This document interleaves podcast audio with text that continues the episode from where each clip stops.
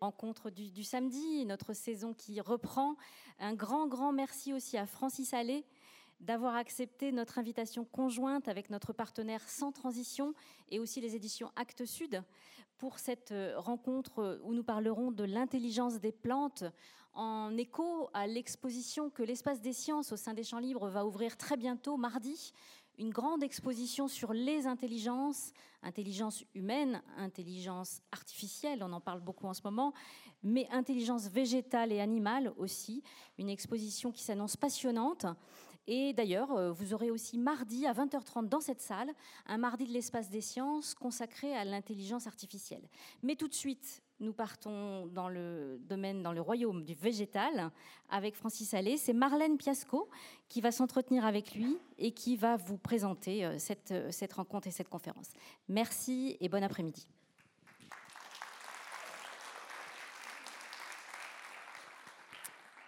Bonjour à, toutes et à tous. Euh, je suis ravie de, vous accueillir ici au Champ Libre et d'être avec en compagnie de, de, Francis Allais qui a accepté cette invitation. Juste avant de commencer, un mot sur Sans Transition, que vous connaissez euh, peut-être peut-être pas, qui est un magazine, euh, un média indépendant, engagé, euh, qui s'intéresse depuis plus de 12 ans à toutes les initiatives de transition que vous pouvez retrouver sur Internet ou in vivo, c'est-à-dire comme aujourd'hui lors de conférences en compagnie de personnes expertes sur les questions de transition. Et nous sommes en effet ravis de pouvoir proposer cette conférence organisée avec les champs libres et le soutien Sud, la Banque Capitale Solidaire et Harmonie Mutuelle. Voilà, ça c'est fait. Francis Allais, faut-il vous présenter? Botaniste mondialement connu pour vos travaux sur les plantes, spécialiste des arbres et des forêts primaires, infatigable voyageur. Vous revenez de Pologne, c'était cette nuit, il me semble, et vous allez repartir très bientôt à La Réunion. Euh, vous êtes un infatigable, donc voyageur, un observateur, un scientifique, un dessinateur. Vous intervenez régulièrement en Bretagne, qui est une terre euh, qui est chère à votre cœur, euh, pour des conférences et dans une école aussi. Vous allez à la rencontre des enfants, notamment dans une école des Côtes d'Armor. Vous êtes le porte-voix de la forêt, des plantes, de la beauté du vivant. Vous êtes auteur de nombreux travaux scientifiques et de nombreux ouvrages, dont Le radeau des cimes. Euh, merci énormément d'avoir accepté cette invitation, cette rencontre, avec cette question euh, à laquelle euh, nous allons tous essayer de répondre parce que vous allez nous donner des indices sur peut-on parler d'intelligence des plantes? C'est bien cela, point d'interrogation. Il est très important ce point d'interrogation. En tout cas, on va vous écouter, vous allez nous donner des indices, chacun de nous va pouvoir se faire son opinion et après nous aurons l'occasion d'échanger avec vous. Merci beaucoup, à tout de suite.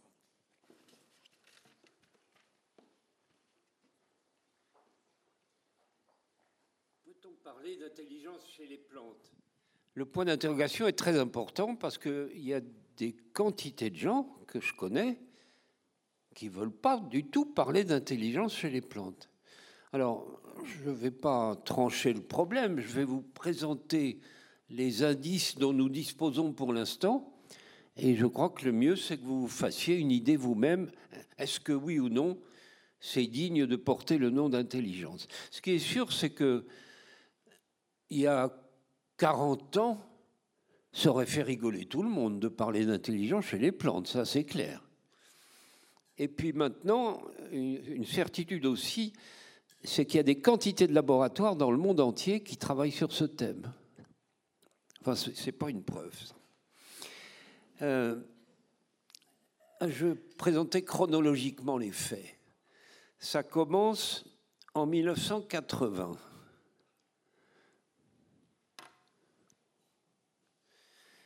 Des collègues australiens, des forestiers australiens, présente l'idée de timidité des arbres.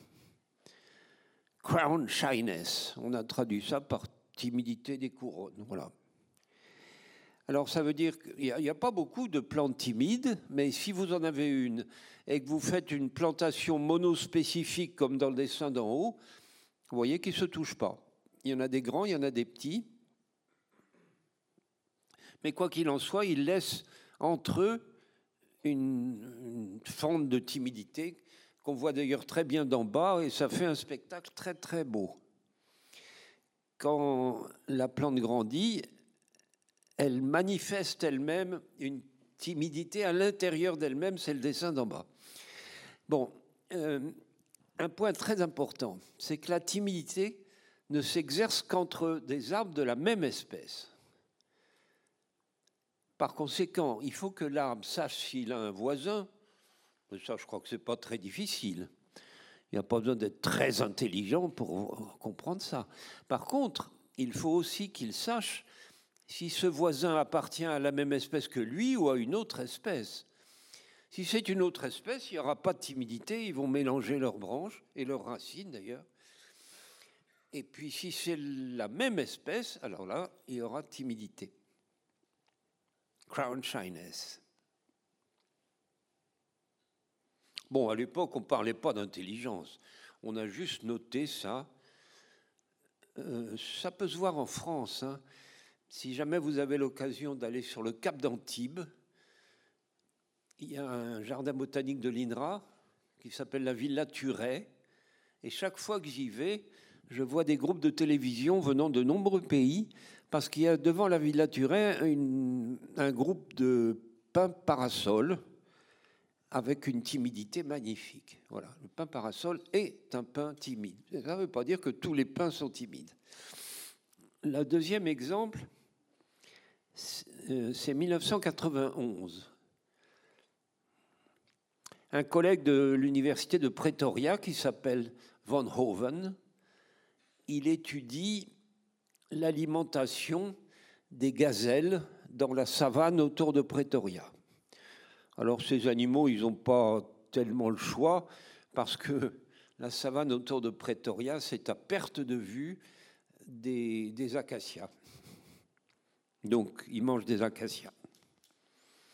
Mais ce qui est très bizarre, c'est que la gazelle arrive, elle mange un acacia, elle mange les feuilles de l'acacia, mais elle ne les mange que 20 secondes. C'est des gros animaux, hein, cette hauteur-là au garrot. Donc au bout de 20 secondes, elle a certainement encore faim. Cependant, elle quitte cet, avocat, cet, acacia, et elle va donc d'un acacia A vers un acacia B.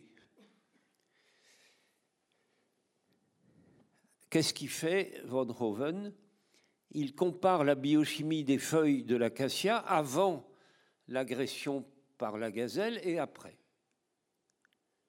une, transformation biochimique fulgurante. Je ne rentre pas dans les détails, mais en quelques secondes, la plante s'est chargée de tanins condensés. Ça veut dire que c'est plus du tout bon à manger. C'est comestible, mais vraiment le goût ne leur plaît pas. Ce qui est intéressant, c'est de voir le trajet de A à B. La gazelle remonte le vent. Supposez que le vent vienne de là. Elle remonte le vent ça vous permet d'affirmer que le message doit être gazeux. Parce que du côté du vent, les acacias sont comestibles. Mais sous le vent, ils sont tous devenus impropres à la consommation par charge de tanins condensés. Eh bien, vous pouvez prendre ça dans le sens que vous voulez, vous n'éviterez pas cette conclusion que l'acacia A, qui a été grignoté le premier, il a prévenu les autres il a prévenu les autres et vous pouvez même affirmer que son message est gazeux puisque ça a descendu le vent. Alors, le message, je peux le traduire. Attention les amis, il y a une gazelle affamée par là, c'est le moment de devenir impropre à la consommation. Je me rappelle très bien que Van Hoven, il est venu nous faire une conférence là-dessus à Montpellier, et la salle était pleine. C'était très très impressionnant de voir ça. Mais il y a des gens dans le public qui ont dit oui, mais bravo, c'est superbe, mais l'Afrique du Sud, c'est l'autre bout du monde. Chez nous, il n'y a pas ça. pas possible, on le saurait. enfin bref, il y a eu un, une certaine, un certain scepticisme.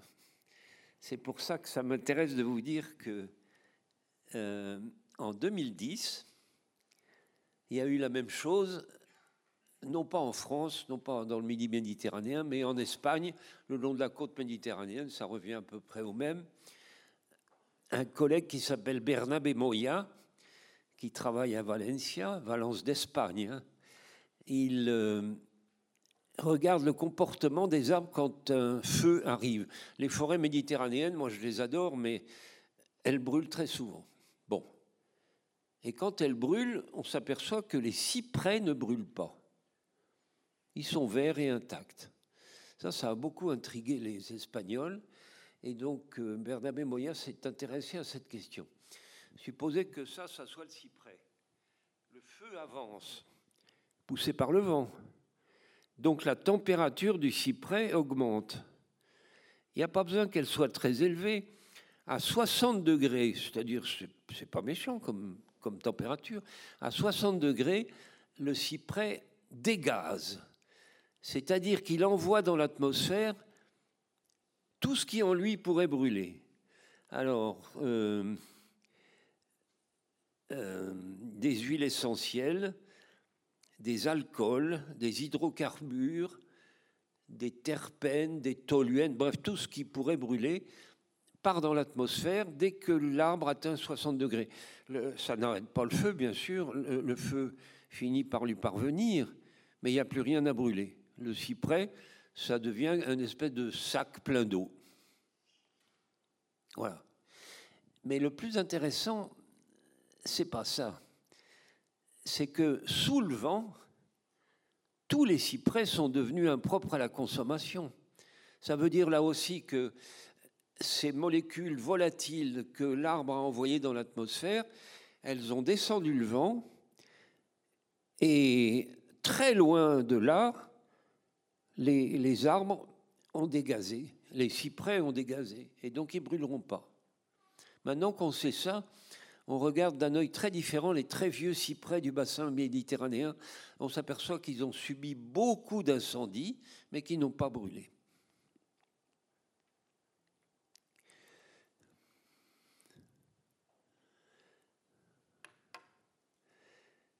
Euh, ça, c'est une plante tout à fait étonnante. Elle s'appelle Bocchilla trifoliolata et si vous voulez voir à quoi elle ressemble, c'est en haut à gauche. On l'a fait grimper sur une tige métallique et elle est dans, son allure normale. Ce qui est étonnant avec cette plante, vous, savez, c'est une petite plante très banale du Chili central. Elle, grimpe comme un liseron en faisant le tour des supports. Ce qui est tout à fait étonnant, c'est que si vous la faites grimper sur un arbre, ses feuilles vont imiter la forme des feuilles de l'arbre tant bien que mal, mais elle fait, le, maximum pour ressembler à l'arbre qui le porte. Les collègues euh, chiliens, ils l'ont fait passer d'un arbre à l'autre, pas compliqué, avec une liane, vous arrivez à faire ça. Ils l'ont fait transiter sur cinq espèces différentes, et à chaque fois, la plante essaye de ressembler, enfin, elle, essaie que ses feuilles ressemblent aux feuilles de l'arbre qui la porte.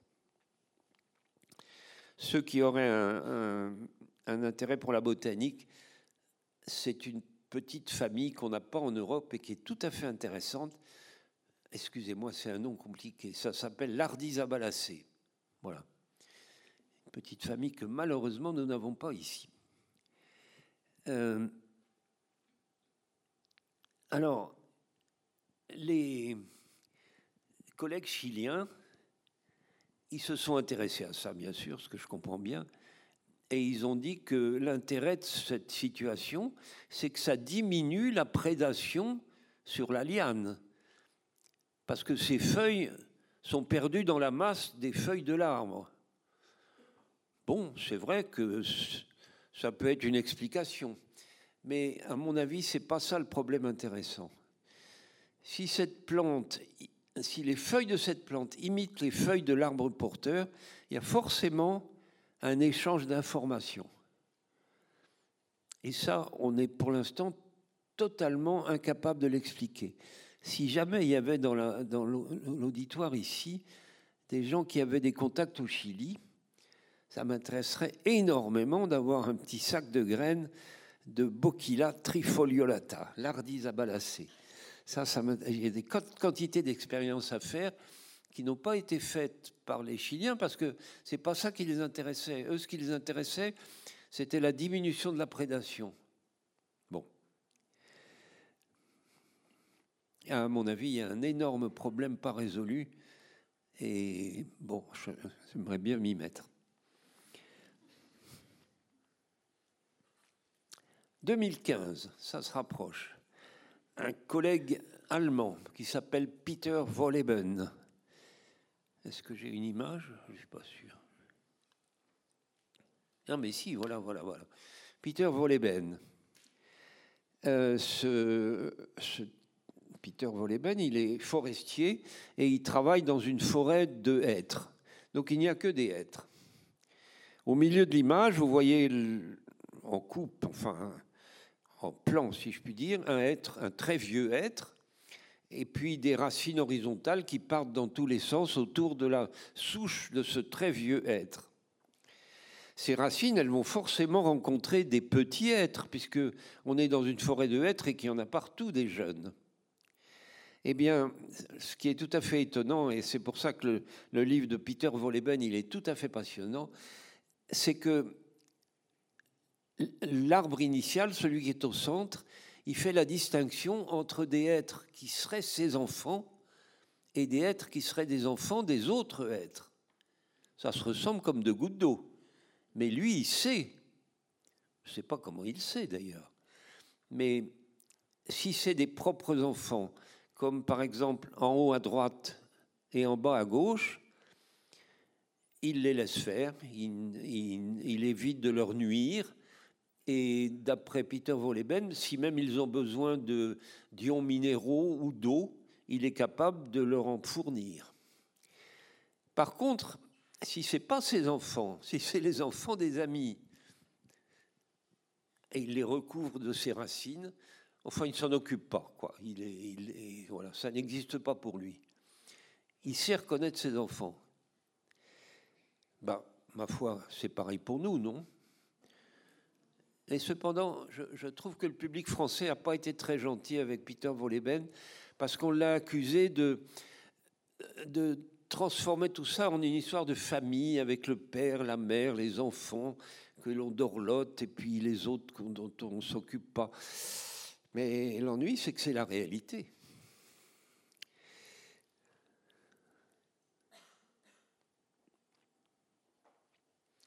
Qu'est-ce que j'ai d'autre à vous montrer?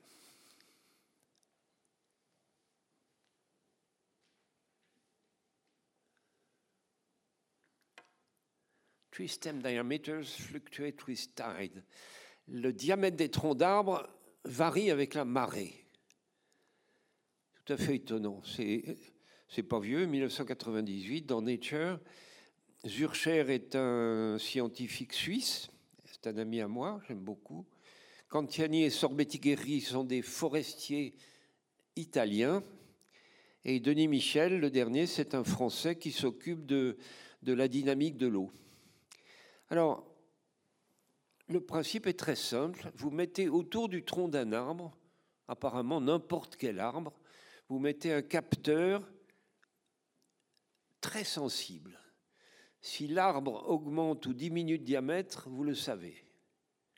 Eh bien, effectivement, ils augmentent et ils diminuent de, diamètre. Ça ne se voit pas, hein, parce que c'est de l'ordre du micron.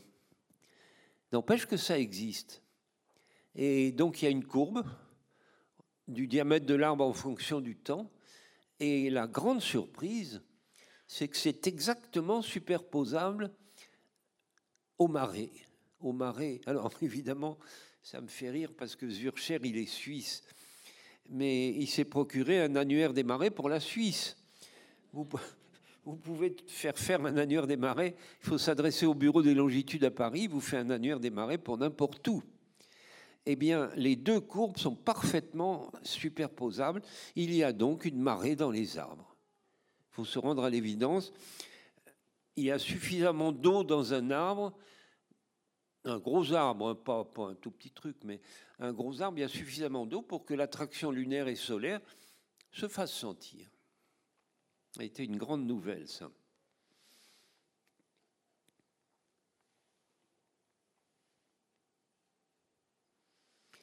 Ça, c'est particulièrement étonnant, surtout actuellement. Vous allez comprendre pourquoi.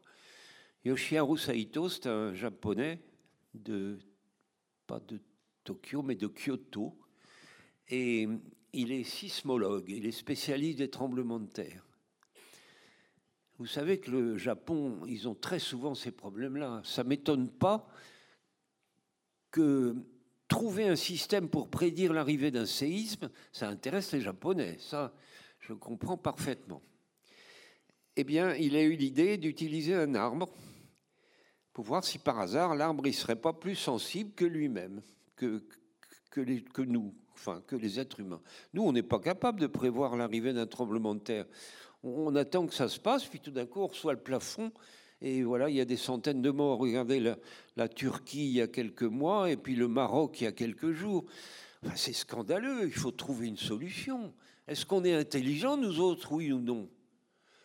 On ne peut pas se laisser écraser comme ça des centaines de gens qui meurent dans leur sommeil, simplement parce qu'on n'a pas été, prévoir, pas été capable de prévoir que la Terre tremble.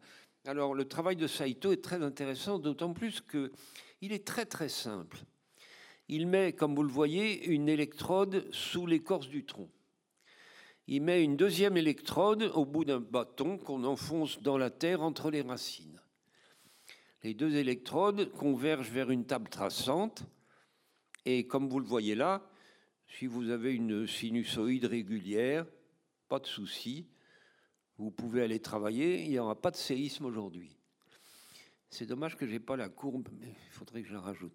Si par contre, ce n'est pas du tout régulier, une courbe un peu folle et très dentelée, comme ça, qui monte et qui descend, attention, on est sur la, la route d'un séisme. Combien de temps reste-t-il? Ça, on ne peut pas le dire, parce que la distance à l'épicentre, n'est pas donné par cette courbe. Mais enfin, au minimum, on a le temps de sortir de chez soi et d'être dans la rue. Mais vous savez que ça sauverait la vie de centaines de personnes, ça. Ce qui est terrible, c'est que, que la maison vous tombe dessus sans que vous soyez averti. Et moi, il y a quelque chose qui me choque considérablement. Vous voyez, ça date de 2016, les travaux de Saito. On ne peut pas dire que ça soit compliqué d'équiper un arbre. Et puis on sait maintenant que pratiquement n'importe quel arbre fait l'affaire. Comment est-ce qu'on laisse encore des gens se faire écraser dans leur maison alors qu'on a un système tellement simple pour prévoir ça? Je crois que la réalité, c'est que on ne fait pas confiance aux plantes. C'est pas une plante. Les gens pensent c'est pas une, un arbre, petit arbre comme ça qui va nous sauver. Et pourtant, oui, c'est très curieux. Mais un arbre, il prévoit l'arrivée d'un séisme. C'est d'autant plus curieux que quand il y a un séisme, l'arbre, il s'en fout un peu. Hein. C'est pas, c'est pas eux qui sont visés. C'est nous. C'est pas les arbres. Et pourtant, eux ont une sensibilité que nous n'avons pas. Euh, Saito, il a une euh, expression que j'aime beaucoup pour désigner le système racinaire d'un arbre. Il dit que c'est une formidable antenne souterraine qui est au courant de tout ce qui se passe dans le sol à des kilomètres à la ronde. Pas des centaines de kilomètres, mais plusieurs kilomètres à la ronde. Voilà. C'est une, une lumière tout à fait neuve sur ce que sont les racines. Ça, je vais laisser tomber parce que j'ai trouvé mieux depuis. Euh, ah, ça, c'est très curieux. Vous voyez ces trois arbres qui sont en haut. On voit qu'ils sont soudés par leurs racines parce qu'on a rendu le sol transparent. Mais si on ne voyait pas les racines, on verrait simplement trois arbres côte à côte. Les arbres, en l'occurrence, là, c'est des, c'est des sapins de Douglas, Pseudotsuga manziesi, un grand arbre d'originaire des États-Unis et qui est cultivé sur d'énormes surfaces dans le Morvan et dans le Limousin, le plateau de Mille Vaches, etc. À mon avis, on est allé un peu fort avec cet arbre-là. Bon, bon, enfin, le problème n'est pas là. Donc, si le sol n'était pas transparent, vous verriez simplement trois arbres côte à côte. On coupe au ras du sol, on scie L'arbre du milieu. On a l'impression que sa souche va mourir. Parce que dans la plupart des arbres, si vous faites ça, la souche meurt. Eh bien, dans le cas du pseudotsuga, la souche ne meurt pas. On peut comprendre avec ce dessin. Elle ne meurt pas parce qu'elle est alimentée en énergie par ses voisins. Donc, dans un premier sens, une première direction, la, la communication va vers l'arbre qui a été blessé. Ce qui est intéressant, c'est que cette souche, puisqu'elle ne meurt pas, elle continue à absorber de l'eau. Ses racines fonctionnent. Et où est-ce qu'elle va aller, cette eau? Il n'y a, plus de, de, de ni de feuilles. Eh bien, l'eau, elle repart vers les voisins. Alors là, c'est un dialogue, si vous voulez, mais ça, c'est une communication, si vous voulez, mais ça commence à être un dialogue. Je te passe de l'énergie et en retour, tu me, passes de l'eau. Ça marche comme ça. Alors, c'est connu, à mon avis, il y a des, des centaines d'espèces d'arbres qui doivent faire ça, mais pour l'instant, restons très scrupuleux. Il y a l'abies pinsapo, un sapin espagnol, il y a le sapin de Douglas dont j'ai parlé, et au Gabon, il y a le l'okoumé, Okoumea kleineana. Ça, c'est trois arbres qui le font. Les, Africains, d'ailleurs, les Gabonais, ils ont très bien repéré ça. Et ils savent très bien que de couper un, un, okoumé, ça ne fait pas mourir la souche. Ils disent, que ils disent que c'est un arbre qui a le sens de la famille. En tout cas, ils ont compris que ça ne mourrait pas.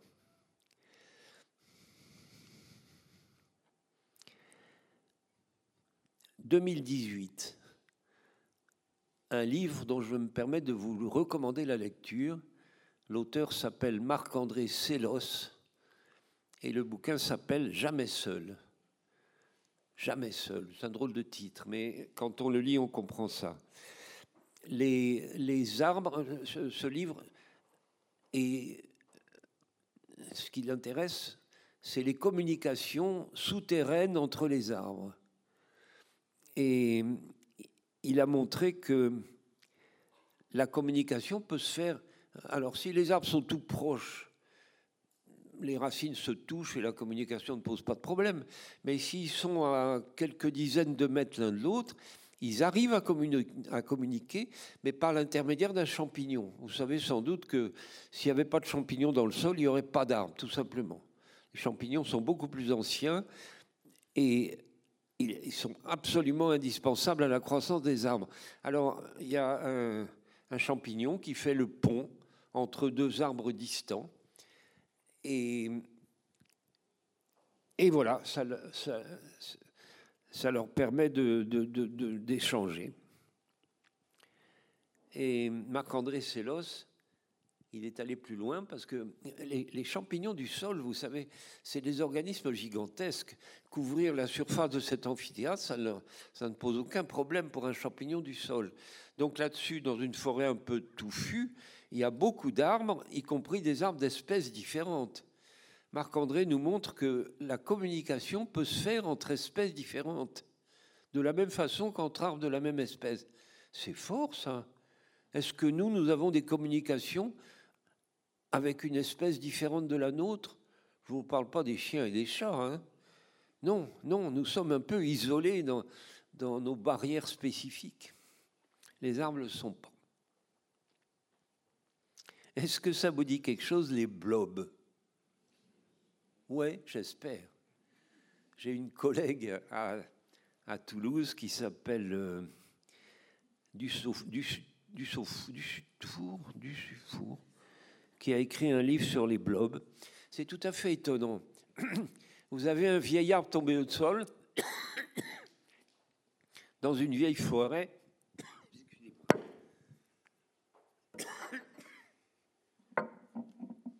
J'ai ramené une, un rhume de Pologne.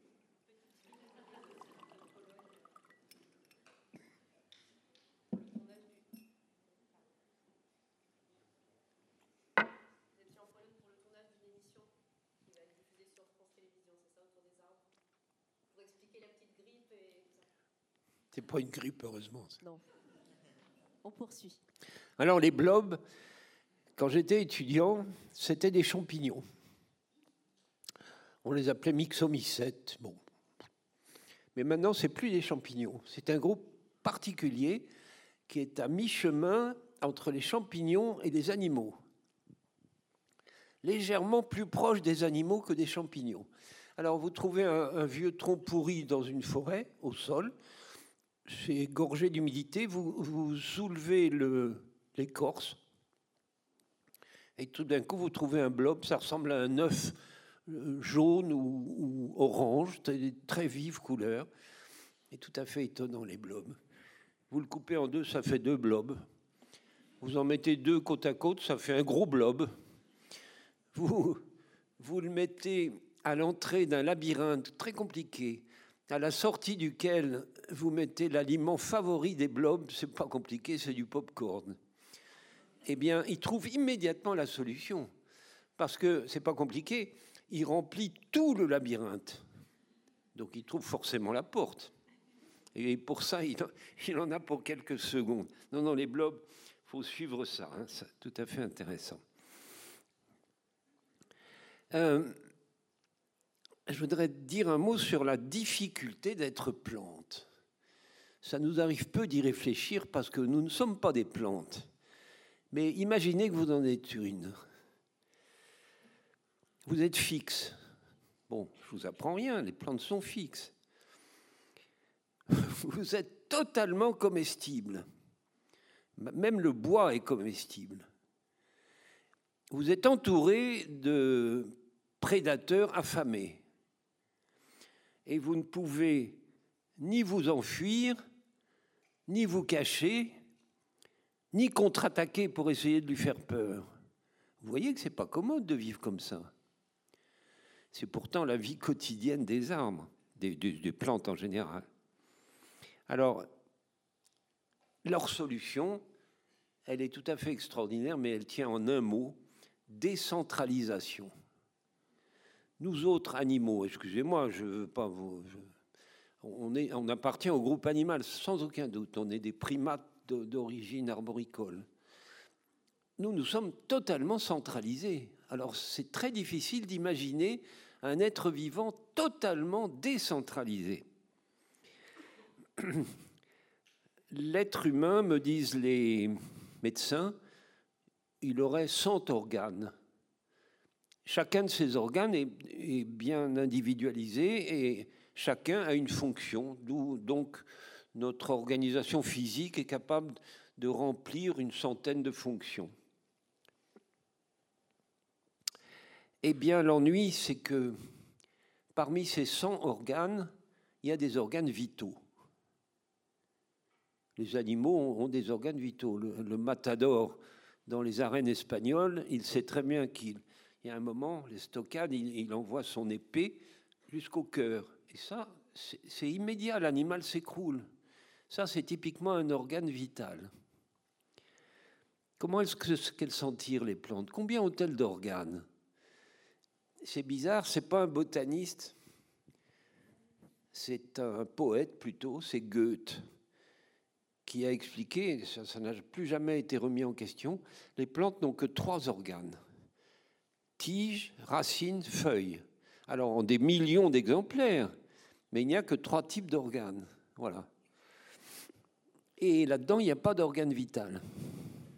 Ça change tout. Alors, ça fait que les animaux sont faciles à tuer et les arbres, les plantes en général, sont très difficiles à tuer. Ces plantes, elles ont une résilience que nous pouvons leur envier. J'ai peut-être une image de ça.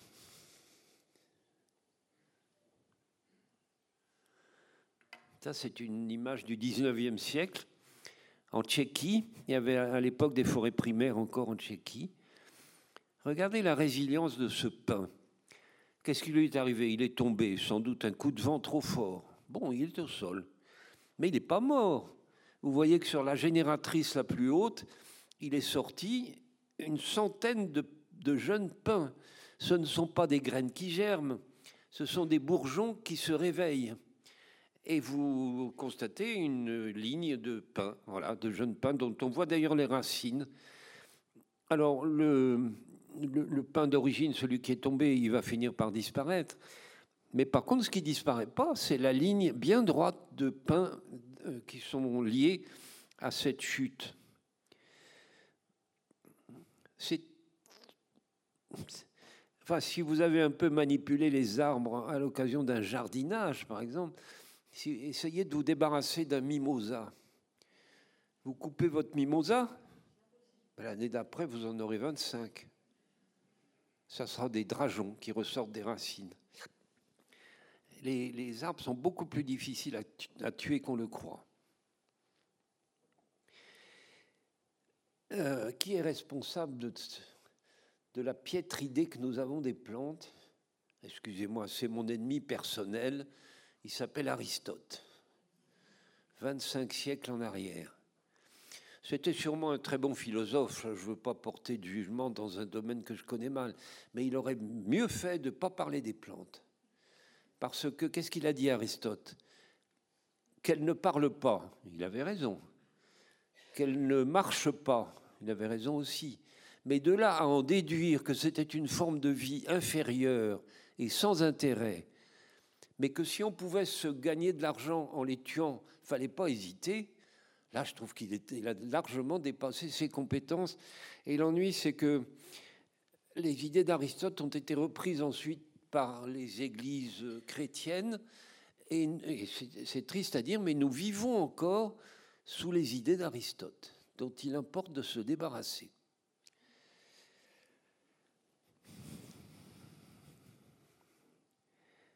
Alors, la décentralisation dont je parle, elle va jusqu'au niveau cellulaire. C'est ça qui est intéressant.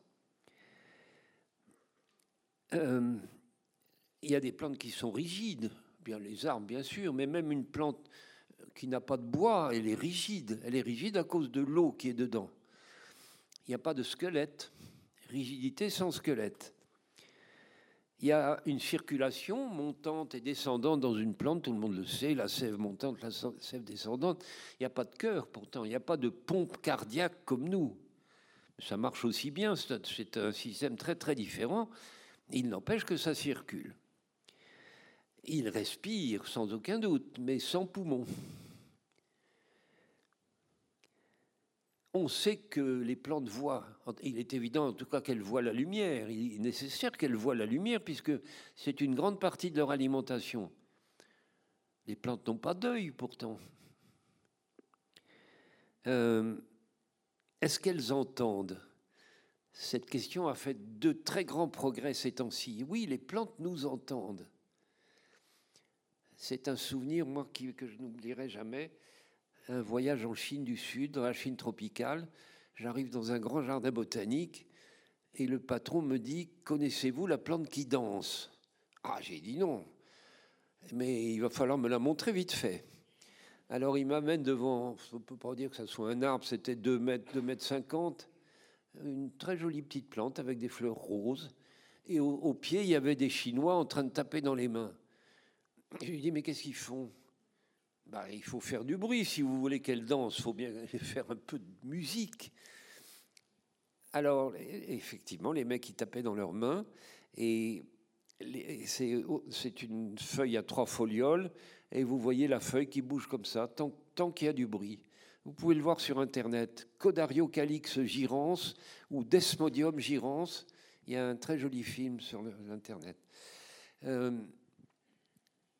c'est très curieux parce que on ne sait pas ni comment ça marche, ni à quoi ça sert. En tout cas, ce qui est certain, c'est que la plante entend le son, puisque dès qu'on arrête de taper dans les mains, les feuilles ne bougent plus. Il n'y a pas d'oreille, mais il y a des capteurs de, de son. Ça, c'est évident. On ne peut pas échapper à cette conclusion-là. Oui, c'est très curieux parce que cette plante est une légumineuse, donc elle est bourrée d'azote. Donc elle est recherchée par des quantités de prédateurs, comme toutes les plantes qui sont riches en azote. Moi, à sa place, j'éviterais de me faire remarquer, mais enfin, elle, elle bouge.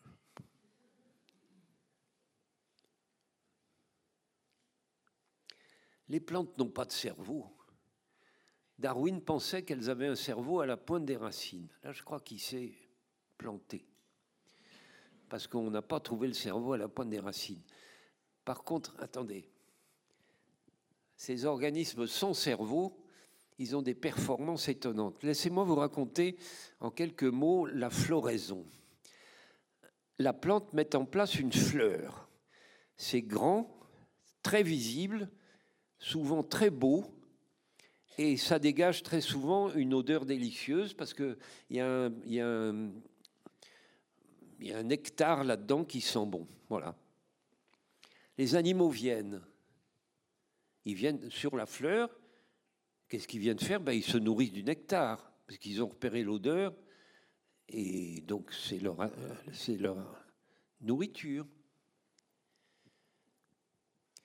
Vous ne me ferez pas croire que ces animaux sont venus polliniser la plante. Non, ça je ne le croirai jamais. D'ailleurs, personne ne le croit. Ils sont venus se nourrir. Bon, quoi qu'il en soit, la pollinisation a lieu, et ensuite le fruit se forme. Un fruit vert d'abord, là il ne faut pas y toucher, les graines ne sont pas mûres, donc il n'y a rien de très attractif. Mais une fois que le fruit est mûr, il prend des couleurs chaleureuses, parfois il craque, ça me fait penser aux figues là où j'habite, il craque et alors il y a une odeur appétissante, et l'animal vient manger le fruit. Ce faisant, il avale les graines, ça va passer dans son tractus digestif et il va répandre les graines dans toute la, région. Là non plus, vous ne me ferez pas croire que l'animal, il est venu disperser les graines de la plante. C'est vraiment le cadet de ses soucis. Il est venu se nourrir. Les animaux, c'est comme ça. Nous aussi, un peu. Et donc, cette plante, elle fait faire à des animaux des choses qui sont essentielles pour elle, mais qu'elle n'est pas capable de faire elle-même. Elle embauche des animaux, elle embauche et elle les fidélise. Eh bien, ça s'appelle de la manipulation. C'est la définition même de la manipulation. J'attire votre attention sur ce fait très curieux qu'un organisme qui n'a pas de cerveau, il est capable de manipuler des organismes qui, eux, ont un cerveau. Si je dis des bêtises, vous m'arrêtez. Hein Mais moi, je le sens comme ça. Voilà.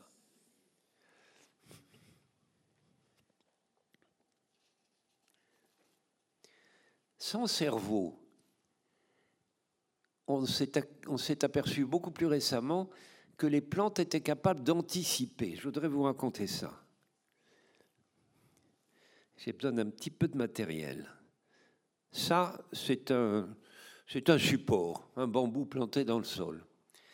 Et moi, je représente une jeune liane, pas n'importe quelle liane, ça a été fait avec des passiflores, ça vous dit sûrement quelque chose. Quand on a vu une fleur de passiflore, on ne l'oublie plus jamais. La passiflore, c'est une liane qui grimpe avec des vrilles, et donc euh, elle, elle envoie une vrille vers ce support. Juste avant que ça touche, l'expérimentateur déplace le support de 5 cm vers la droite. Pauvre plante. La vrille ne fonctionne qu'une fois. Donc il faut envoyer une deuxième vrille. Et juste avant qu'elle touche, vous déplacez ça de 5 cm vers la droite. Elle ne doit pas vous bénir. Hein. Je crois qu'il vaut mieux parfois que les plantes ne parlent pas quoi qu'il en soit, l'expérimentateur, il fait ça quatre ou cinq fois, toujours 5 cm vers la droite. Et il a alors la surprise de voir que la vrille d'après, elle vise 5 cm vers la droite. Très astucieux. Elle a compris qu'on se moquait d'elle et elle a trouvé la solution. Voilà les performances des passiflores.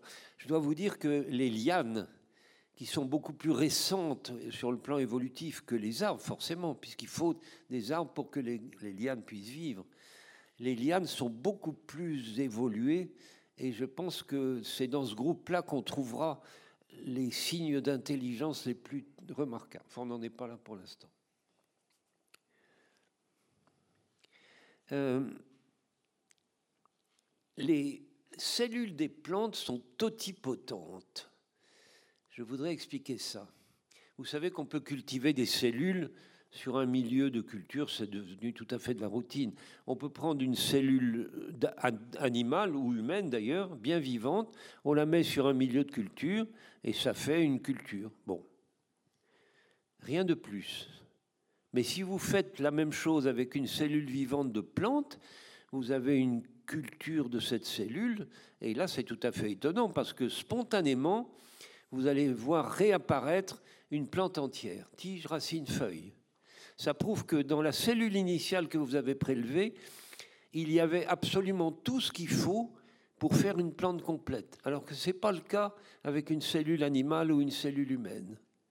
C'est ça la totipotence des plantes. Ça me fait rire parce que quand j'étais étudiant, c'est pas tout jeune, vous imaginez, les, les enseignants, ils parlaient de la totipotence des plantes, mais je sentais que ça les contrariait. Voilà. Ils, misaient totalement sur l'animal et pas sur la plante. Les choses ont changé depuis. Quelques réflexions pour finir. Sur la fuite. Aristote, pour revenir à lui, il a toujours considéré l'immobilité des plantes comme un espèce de handicap. Cette impossibilité de se déplacer était considérée comme une, une espèce de malédiction qui planait sur les plantes. Ça m'intéresse de vous demander de réfléchir un peu à ça. Devant un danger, un prédateur, un, pathogène, un parasite dangereux, ou devant un changement climatique comme celui qui nous arrive dessus, l'animal, il s'enfuit. Eh bien, c'est pas très courageux de s'enfuir. Et puis c'est la certitude que le problème ne sera pas résolu. La plante, elle ne peut pas s'enfuir. Donc devant ces dangers-là, il y a deux solutions. Soit elle meurt, ça doit arriver très souvent, soit elle résout le problème. Mais elle n'a pas d'autre solution que ces deux-là. Donc pour résoudre les problèmes, je miserai plutôt sur les plantes que sur les animaux.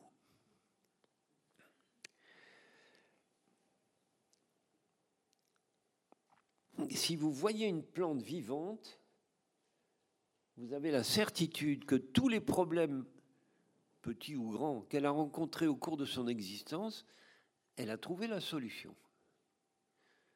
Sinon, elle serait morte.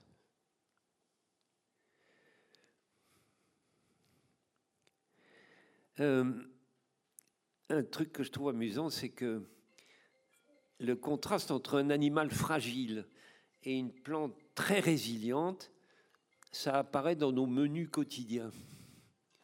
C'est peut-être pas l'heure de déjeuner, mais je vous propose tout de même ce menu-là. Des asperges avec de l'huile d'olive, un verre de vin et une tarte aux pommes. C'est pas mal. Eh bien, vous avez la certitude que les plantes qui vous ont nourri ce jour-là, elles sont encore vivantes. Et donc, vous allez pouvoir année après année, enfin au moins, oui, plusieurs années de suite, vous allez pouvoir utiliser ces mêmes plantes pour continuer à vous nourrir. Une entrecôte, une cuisse de poulet, un foie de veau, un filet de hareng. Des animaux, vous êtes sûr qu'ils sont morts. Alors vous allez pouvoir en trouver d'autres. Mais il va falloir à chaque fois tuer de nouveaux animaux pour se nourrir. Une très grosse différence. Alors l'intelligence des plantes, je crois que c'est à vous d'en décider. Je voudrais juste vous dire que moi j'ai refusé ce terme d'intelligence pendant très longtemps. Pourquoi je l'ai refusé? Parce que j'allais chercher dans les dictionnaires la signification du mot intelligence. Eh bien, vous pouvez essayer de votre côté. C'est écrit pour l'être humain. Il faut pouvoir parler et il faut pouvoir s'exprimer de façon sonore, comme vous et moi. Bon, bah, je me suis dit, bon, bah, les plantes ne peuvent pas être intelligentes puisqu'elles font ni l'un ni l'autre. J'ai été, je dois dire, très aidé par un, ami québécois, Jérémy Narby. Il m'a dit, attention, c'est un être humain qui a écrit le dictionnaire. Eh bien, donc, il est jugé parti. Et ça, c'est la porte ouverte aux pires exactions sur le plan juridique. C'est vrai, il avait raison. Alors je lui dis qu'est-ce qu'on fait, Jérémy? Ben, Il m'a dit il faut écrire une nouvelle définition de l'intelligence. Pas pour en chasser l'être humain, mais pour que. Bon, écoutez, je vais vous lire notre définition qui est parue en 2017 chez Odile Jacob. Est intelligent, tout être vivant capable de résoudre les problèmes qu'il rencontre, ayant trait à sa survie et à son bien-être. Cela repose sur deux fondements savoir apprendre et savoir garder en mémoire ce qui a été appris pour pouvoir l'utiliser par la suite. Et puis il y, a, un petit codicile qui me paraît très intéressant. L'intelligence s'exprime mal dans les conditions faciles de la domestication, elle s'exprime bien mieux dans les conditions difficiles du milieu naturel. C'est vrai qu'un animal domestique à qui vous donnez régulièrement son alimentation et, sa boisson n'aura pas beaucoup d'intelligence à développer. Et je vais terminer sur une idée subversive. Est-ce que les plantes ne seraient pas plus intelligentes que nous? Non, je comprends que ça vous gêne, mais ça mérite tout de même d'être euh, regardé de près. Nous sommes incapables de régler notre démographie. On n'en parle pas, les politiciens n'en parlent pas, nous n'avons aucune méthode pour contrôler le nombre d'êtres humains sur cette planète. On est 8 milliards, si je ne me trompe pas, mais on sera 10 milliards, puis 12, puis... et qu'est-ce qui va se passer?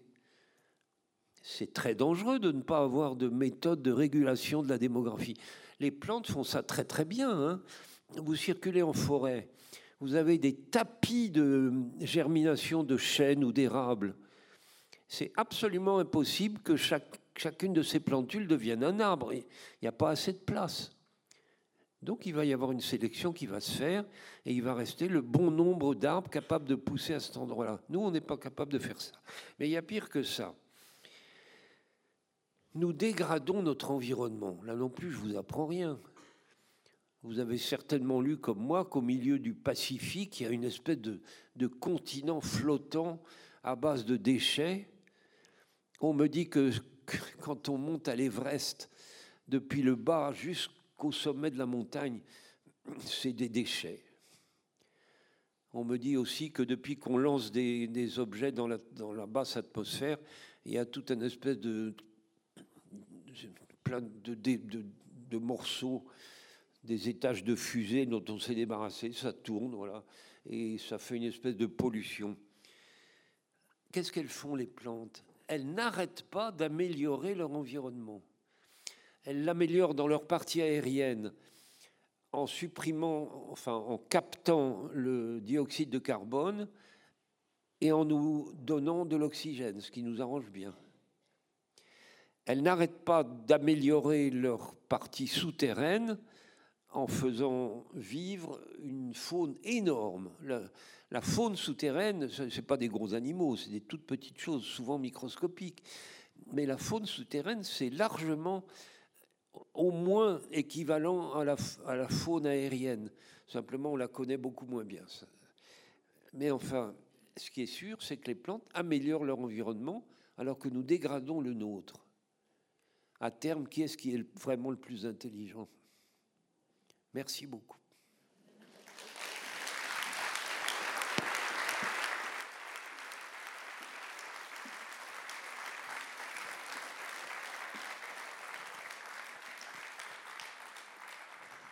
Merci beaucoup, Francis Allais. oui, oui, oui, et non la moindre. voilà. On reconnaît bien la touche, l'humour. Francis Allais. On pourrait vous écouter des heures, hein. vous êtes extraordinaire. Par rapport justement, pour rebondir à ce que vous disiez à la fin, euh, sur cette capacité euh, des plantes à, réguler, à trouver des solutions aux problèmes, à, pouvoir euh, rééquilibrer les choses dans le contexte qui est celui que nous connaissons actuellement sur le plan écologique et climatique. vous êtes allé bien au-delà de cette idée d'intelligence, du fait qu'elle soit indispensable et qu'elle qu'elle soit le, poumon, le poumon de, de bien des choses, de la biodiversité. Vous êtes euh, lancé, et c'est une actualité dont on ne sera pas passé à côté euh, si on vous suit, euh, ce, projet presque fou et utopique d'une forêt primaire. Alors je sais qu'on vous interroge beaucoup en ce moment sur ce sujet, mais c'est l'actualité et on voudrait savoir où vous en êtes. Est-ce qu'on pourrait en dire deux mots sur ce que c'est que ce projet? Il est utopique, mais il n'est pas fou. Il n'est pas fou, il est, il est sur les rails, il est soutenu par l'Union européenne mmh. et ça avance. Là, vous, vous revenez de Pologne. Est-ce que vous pouvez nous expliquer un petit peu de quoi il retourne et où est-ce qu'on en est?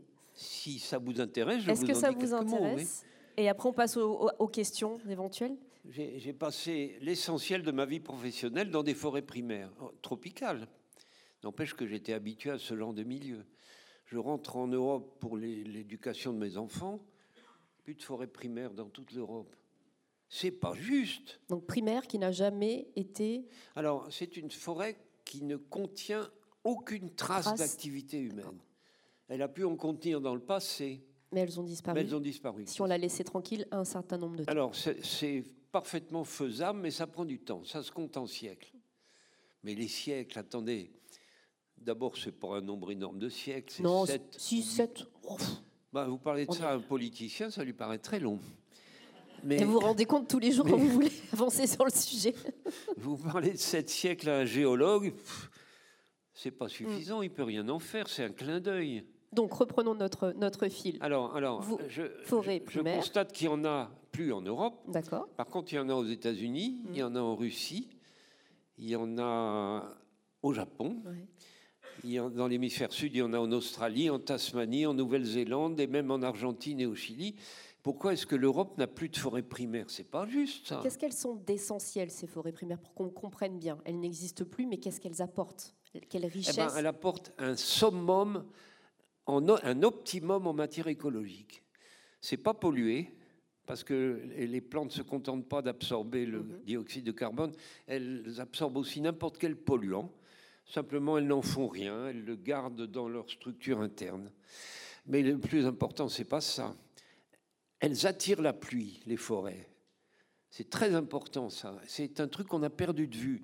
Quand, quand l'Europe a été déforestée, à, la demande des gens, il s'agissait d'assainir le, le pays c'était trop humide, il pleuvait trop. Alors on se désole maintenant de voir qu'il pleut pas assez. Mais c'est parce qu'on a trop déforesté la planète Terre. Bon, donc c'est une solution à ce problème-là. Euh, un point plus important encore, c'est que une forêt primaire, c'est une source énorme de biodiversité, mm-hmm. notamment grâce aux, aux arbres tomber, qui, qui tombent et qu'on laisse au sol. Si on les sort pour en faire le commerce, mmh. Comme ça a été le cas et c'est eh Oui, mais mmh. comme c'est généralement le cas. Évidemment, le, sol est privé de tout ce que la plante en avait sorti pendant toute sa vie. C'est pour ça que c'est très important de le laisser pourrir au sol. Il y a des forestiers qui sont horrifiés de voir ça. Excusez-moi, mais j'ai entendu cette expression devant une forêt avec des troncs morts c'est un bordel infâme. Très curieux, parce que c'est un phénomène totalement naturel. Et très bénéfique. Et très bénéfique. Mais surtout, un phénomène naturel, quelle drôle, quelle drôle de manière de le traiter, un bordel infâme. Mhm. Ça me donne une certaine suspicion sur l'enseignement dans les écoles forestières. D'ailleurs, j'en ai. Mais est-ce que Aristote ne serait pas derrière tout ça? Donc, elles sont indispensables, elles sont précieuses, elles ont leur importance et elles ont euh, des solutions à ce qui se passe actuellement. Euh, alors évidemment, elles imposent des contraintes. Il y a des choses qui devront s'arrêter. C'est-à-dire? Ben, L'exploitation des bois et la chasse. Voilà. Ah, là, vous n'allez pas vous faire des copains. Et bien sûr. Alors, ça, sera 70 000 hectares. Mhm. Ça, c'est imité de la forêt de Pologne que. Donc le projet, il, a vu, il a germé dans votre tête. En tout cas, ça fait combien de temps que vous vous êtes dit Oh ben écoutez, on a créé une association. Et je pense qu'il y a des représentants dans la, salle, dans la salle. Association pour la forêt primaire en Europe de l'Ouest. Parce que Pourquoi l'Europe de l'Ouest? Parce que la Pologne, c'est loin. Et puis ils sont en train de la saloper, leur forêt. Donc il y en a une il n'y en a qu'une, oui. il y en a une en Biélorussie aussi. On est, là, on va éviter. C'est pas le moment d'y aller. Euh, elle est limite en train de basculer. Euh, Qu'est-ce qui se passe? Les politiques ont quel On positionnement nous par parle d'énormes routes qui frôlent la réserve. Mm. Déjà, ça, c'est une exaction. Mhm. Et puis le jour où. où- non, C'est fragile, quoi. C'est fragile. Au point de vue de, de ce qu'on veut en faire ou est-ce qu'on Non, va en puis c'est faire. clair que, enfin, je ne veux pas dire du mal de la Pologne, c'est Non, pays non, non, non, beaucoup, non. mais c'est clair que le gouvernement actuel ne s'intéresse pas à l'écologie sur le futur. Mhm. Ça, c'est clair. Est-ce qu'il y en a certains qui sont vraiment impliqués? Pardon? Est-ce qu'il y en a vraiment certains qui sont vraiment impliqués des gouvernements euh, au point de vouloir euh, se Euh, projeter euh, sur Oui, il y en a certains, certains? mais Vous pas- trouvez des, des un peu- alliés? un Mm. peu loin. D'accord. Donc, un peu loin. Ce projet voit le jour. Vous, vous, vous, vous avez dans l'idée, ce que vous espérez, c'est pouvoir donc la conserver ou en mettre une, ou en créer une autre ailleurs en Europe de forêt primaire? Pas créer, parce que vous laissez la nature agir. Laisser la nature agir. Est-ce que nous sommes capables, nous autres, des, des- des gens développés et riches, on peut le dire, est-ce que nous sommes capables de coexister avec une forêt primaire sans la détruire? Quand je vois la planète actuellement, la réponse est non. Nous ne sommes pas capables. Mais c'est pas possible. On ne peut pas rester sur cet échec-là. Et nous sommes dans un cycle autour du- de l'intelligence. hein. Des vivants, des plantes. C'est le a- moment de se poser la question. C'est le moment de se poser la Ouais. question. On en est où concrètement? Une association? Des adhérents?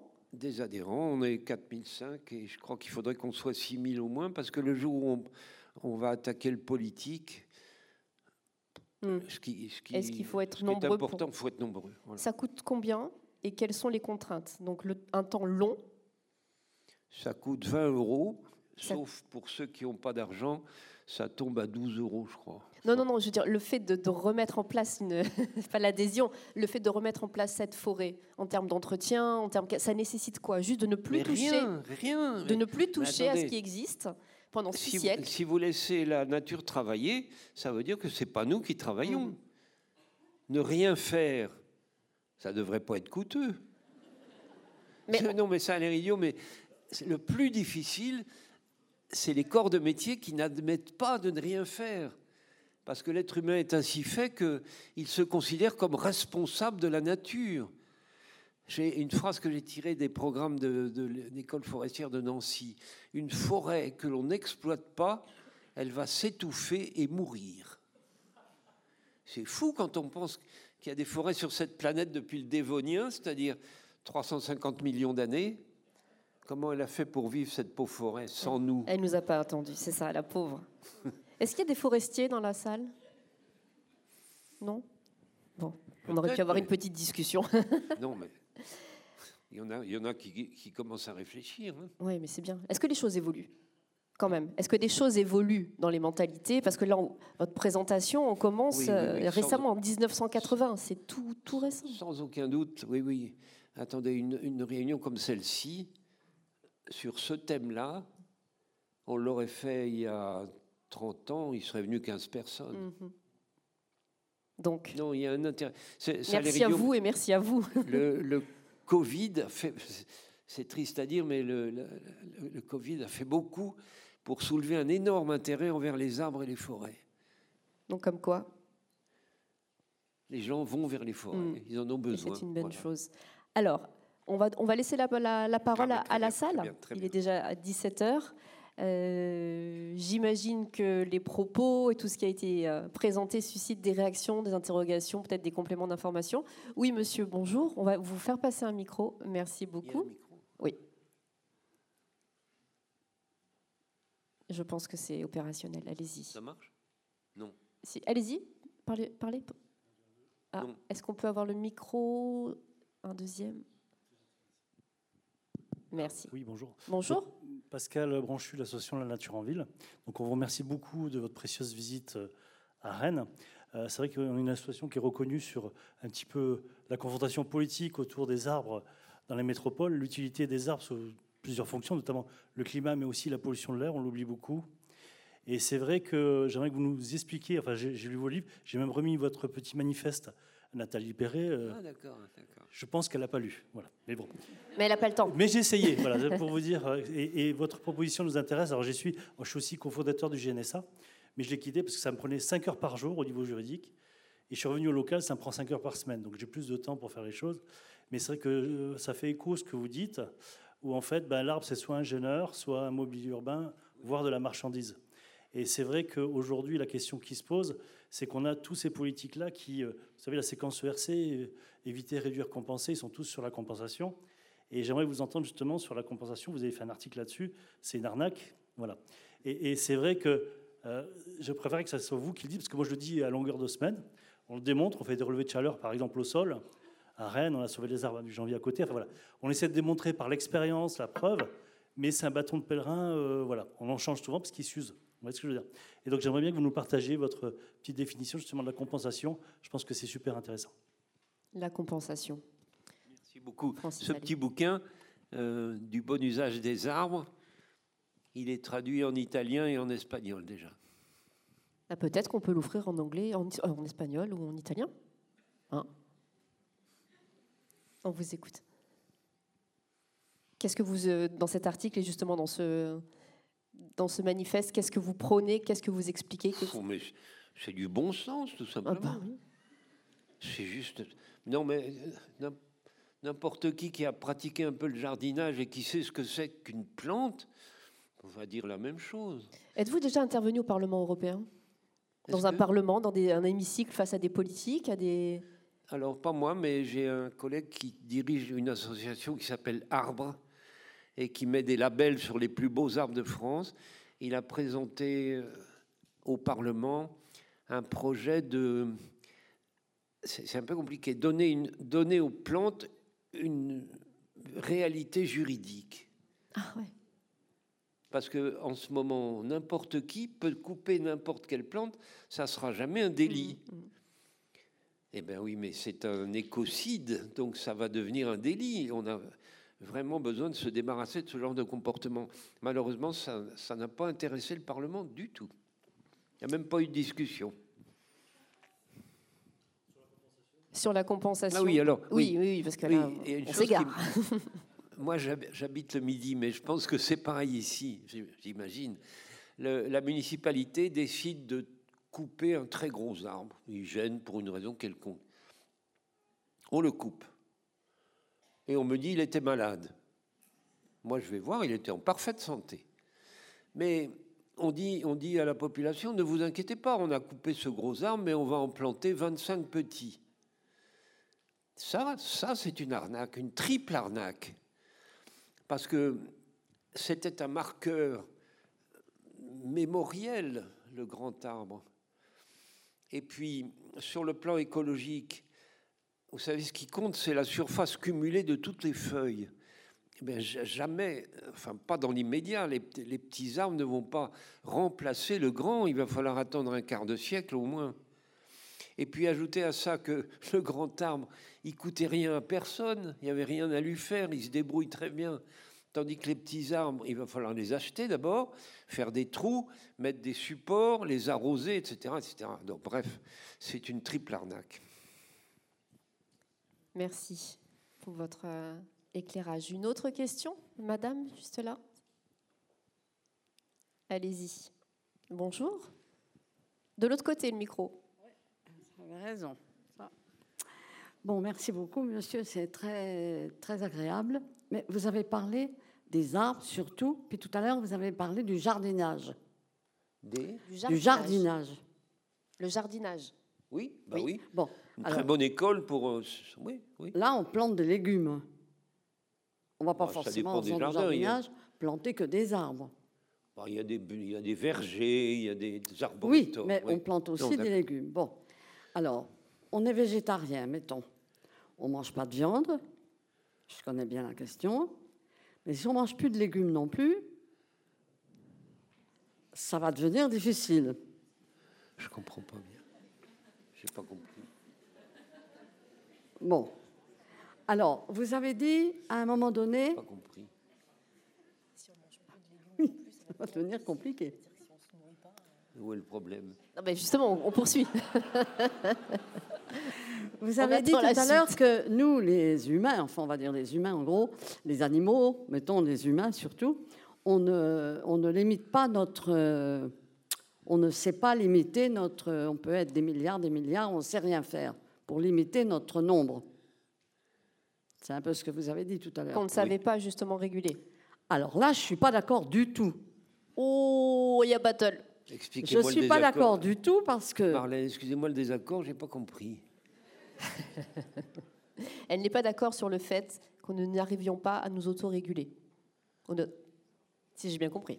Non, on a passé des siècles, et Bretagne, Berry, qui sont deux régions que je connais bien, mais dans les villes c'était un peu moins, mais c'était pas loin, où les familles avaient 8, 9, 10 enfants, euh, bon, Oui, hein, oui. Oui. oui, oui. euh, et même plus que ça. Bon, or, on a pris le problème quand même euh, en main, si j'ose m'appeler même, si j'ose euh, parler comme ça. Bon, et on a quand même maintenant euh, la contraception. La, La la- contraception. Bon, D'accord. attendez, maintenant, c'est quand même bien changé, ça. On, on a bien pensé qu'il fallait quand même pas. Et il y a beaucoup de gens en ce moment, avec tout ce qui est arrivé, qui Oui. décident même de ne pas avoir d'enfants. On vous suit, mais vous voulez arri- arriver où? À quelle euh, Comment? Vous voulez arriver où? À quelle question précise et à quelle euh, Eh bien, je voulais, non, je voulais simplement dire que c'était pas vrai, que je crois que on limite, on, on- on raisonne, on réfléchit beaucoup là-dessus. Quand on fait un enfant, c'est voulu, c'est, on a des tas de méthodes de, de, euh, de- de- Oui, oui. Maintenant, il y a plein de moyens. Bon, on a Mais même l'avortement maintenant, familial puisqu'il est reconnu. On a même l'avortement. Bon. Ouais. Alors, je vois pas comme, pourquoi on dit qu'on limite pas, qu'on qu'on gère pas le nombre qu'on est sur Terre. On D'accord. parle que de ça. Mais Ah non, oui, je comprends, je comprends. oui, mais Oui, excusez-moi. Mais- C'est une différence d'échelle, madame. On, a, on, a, on est tout à fait à même de régler, de, de contrôler Et le nombre de nos enfants dans notre famille, ça c'est Et vrai. on le fait. Non, mais je parle de la population mondiale. Eh ben, Là, on est totalement mondiale, incapable de la c'est des réguler. familles, plus des familles, plus des familles. hein. C'est pas parce que c'est constitué, constitué de familles, c'est qu'il y a des mentalités extrêmement différentes sur la planète. Ah, ça, c'est des questions de culture. Bah oui, bien sûr. Hein? Bien sûr. C'est Bon. des questions de Mais- culture, en effet. Doucement, avec le mélange des, des- Ça se fait quand même. oui, oui, même en ça se fait. Il y a Afrique, une... que je connais un petit peu, même en Afrique, euh, les gens, les femmes refusent maintenant Elles font moins d'enfants, oui, oui, oui. etc. Il y a- y, des- il y a des moyens de Il y a contraception. quand même un gros travail dans les têtes et Nous sommes tous d'accord. Hein? Merci beaucoup de votre intervention. Nous allons donner la parole à la. à- D'abord, la personne. Allumé Voilà, là, et après, ça sera devant. Bonjour. Merci. Bonjour. Tout d'abord, merci beaucoup pour votre exposé. Il est excellent et admiratif de ce que vous avez dit. Je suis vétérinaire, mais une grande passionnée des plantes. Et j'habite à Rennes. Et je suis très, très sensible à ce qui aujourd'hui s'arrive à notre ville. Nous voulons préserver les arbres. Nous avons de très beaux jardins. Et je voudrais savoir quels conseils pourriez-vous nous donner pour faire basculer la mentalité qu'il y a aujourd'hui dans notre région, dans notre île-et-Vilaine, pour qu'on puisse préserver les arbres tels que vous les avez montrés? Pas replanter, mais conserver ce qui existe déjà. Et éviter de continuer à mettre du béton où la nature existe. Quel- que- de quelle manière vous pensez que les mobilisations des quartiers puissent, puissent contribuer pour préserver Le vivant, les vivants de la nature? Qui dépasse bien au-delà des frontières de l'île-et-Vilaine. et- Bien, bien, bien entendu, sûr. mais comme je me trouve à, à Ah, bien Rennes, sûr, bien sûr. je parle pour la région et les départements dans lesquels je, Je suis. comprends, oui, oui. Quel, Qu'est-ce- quel- quel message on pourrait porter pour préserver euh, cette nature vivante? Alors écoutez, là j'ai une réponse immédiate. Ça se joue au- à la petite enfance. Je trouve que l'éducation nationale ne fait pas bien son travail parce que quand les enfants sont mais vraiment tout petits, les toutes premières années, là ils sont disposés à comprendre la nature et à la garder en mémoire sans effort et ils vont la garder en mémoire toute leur vie. Mais on ne leur montre pas. Fort heureusement, il y a quelques collègues qui prennent des initiatives personnelles remarquables et il y en a qui font des choses étonnantes. Mais c'est triste, c'est contre le programme. C'est pas dans le programme et ça devrait l'être. Une petite, oui, toute petite, parce qu'il y a d'autres, personnes qui veulent intervenir. Merci. Pas compris. Elle veut, elle veut rajouter. Oui. Je rajoute et je affirme ce que vous avez dit. Euh, dans ma vie, j'ai vécu à Madagascar. Je viens du Sud. Ça fait 30 ans que je suis en France. Et à Madagascar, j'ai eu la chance de voir comment on détruisait la nature. Mais j'ai vu aussi qu'en travaillant avec l'éducation et avec les écoles, on a donné du sens aux enfants pour qu'ils replantent dans les écoles, pour qu'ils refassent de l'environnement dans lequel ils vivent un lieu vivable. Et je peux vous assurer que vous avez raison, c'est un travail de longue haleine. Et essayons, dans toutes les associations et dans tous les comités de quartier, de pouvoir porter cette voix pour qu'on transforme ces- cette éducation nationale et qu'on les cultive de la plus jeune en France. Merci beaucoup. Merci. Je crois qu'on est tout à fait d'accord. Tout à fait. Oui. Merci beaucoup. Une autre intervention Madame, vous vouliez intervenir Après, ce sera vous. Voilà le micro. Merci. Bonjour. Bonjour et merci pour votre conférence passionnante et merci pour votre travail. Euh, de mon côté, j'essaie de contribuer euh, par l'intermédiaire d'un spectacle en parlant, en parlant des plantes et j'aurais voulu euh, que vous nous donniez votre avis sur le lierre parce que la plupart des gens pensent qu'il tue l'arbre Ah oui. non. et euh, trop souvent, je vois du lierre arraché, découpé par des, des- des particuliers, mais aussi des professionnels, y compris dans les espaces naturels Mm. protégés. Et donc, je- déjà, je ne comprends pas pourquoi. Vous avez peut-être une explication. Et euh, normalement, s'il est intelligent, il ne peut pas tuer son support. Et euh, moi, je, je défends le lierre parce que Oui, moi il est super pour la bi- biodiversité. Diversité. Il nourrit euh, des, plusieurs centaines d'espèces d'insectes en automne. Il nourrit les oiseaux en fin d'hiver. Il abrite euh, les chauves-souris, des, des nids de- d'écureuils. Donc, Donc, le lierre. Moi, quand Pourquoi je est-ce dis avec qu'il ma aurait petite mauvaise euh, marionnette, voilà, quand je dis mauvaise avec mon presse petite marionnette, euh, personne ne me croit. Donc, si euh, vous, Je- vous euh, pouvez nous donner votre vos, avis de ar- spécialiste. vos arguments sont les bons. J'ajouterais que le lierre, il enveloppe l'arbre d'un nuage de vapeur d'eau. Parce qu'il il transpire et, donc il, fait une, poche d'air humide autour de l'arbre, ce qui est parfait.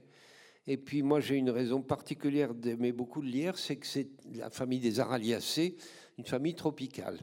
Et voilà une plante qui a réussi à se maintenir jusque chez nous. Et dans les écoles forestières, on enseigne aux jeunes euh, ingénieurs de couper le lierre. Parce qu'on leur fait croire que ça tue l'arbre. Mais non, ça lui fait du bien. Alors attendez, il ne faut pas non plus tomber dans l'extrême inverse.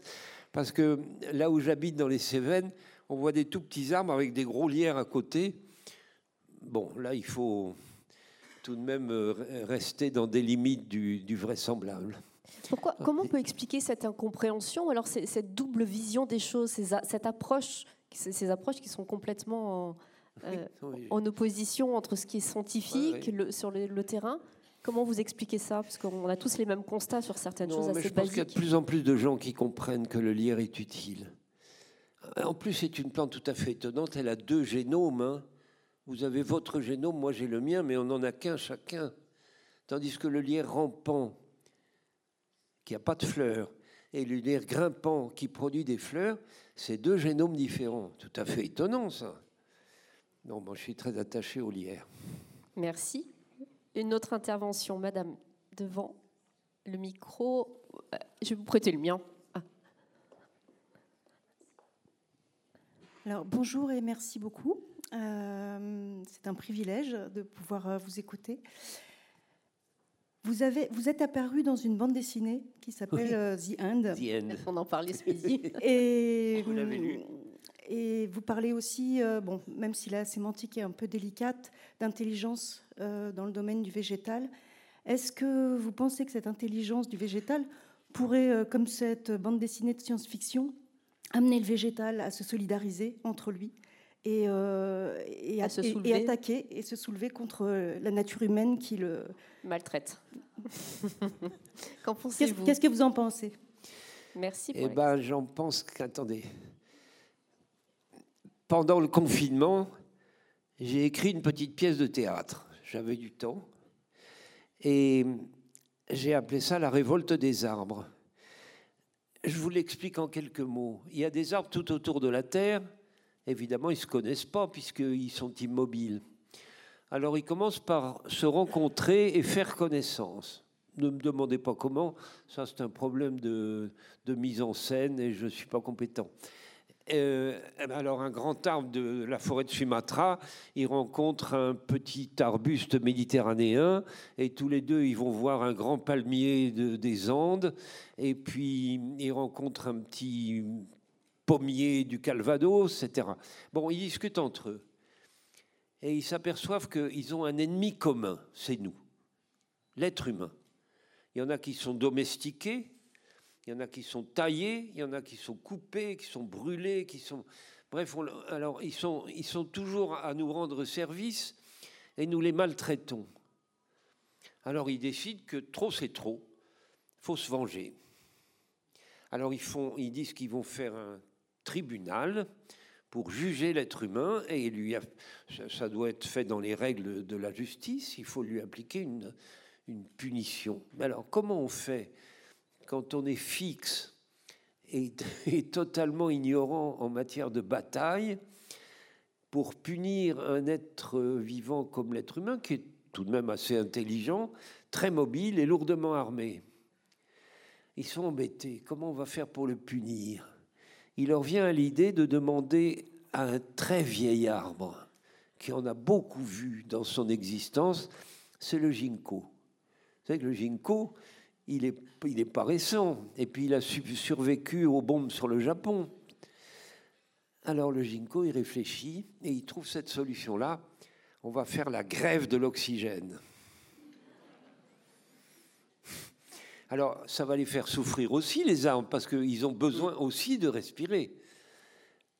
Bon, mais ils en ont beaucoup moins besoin que nous.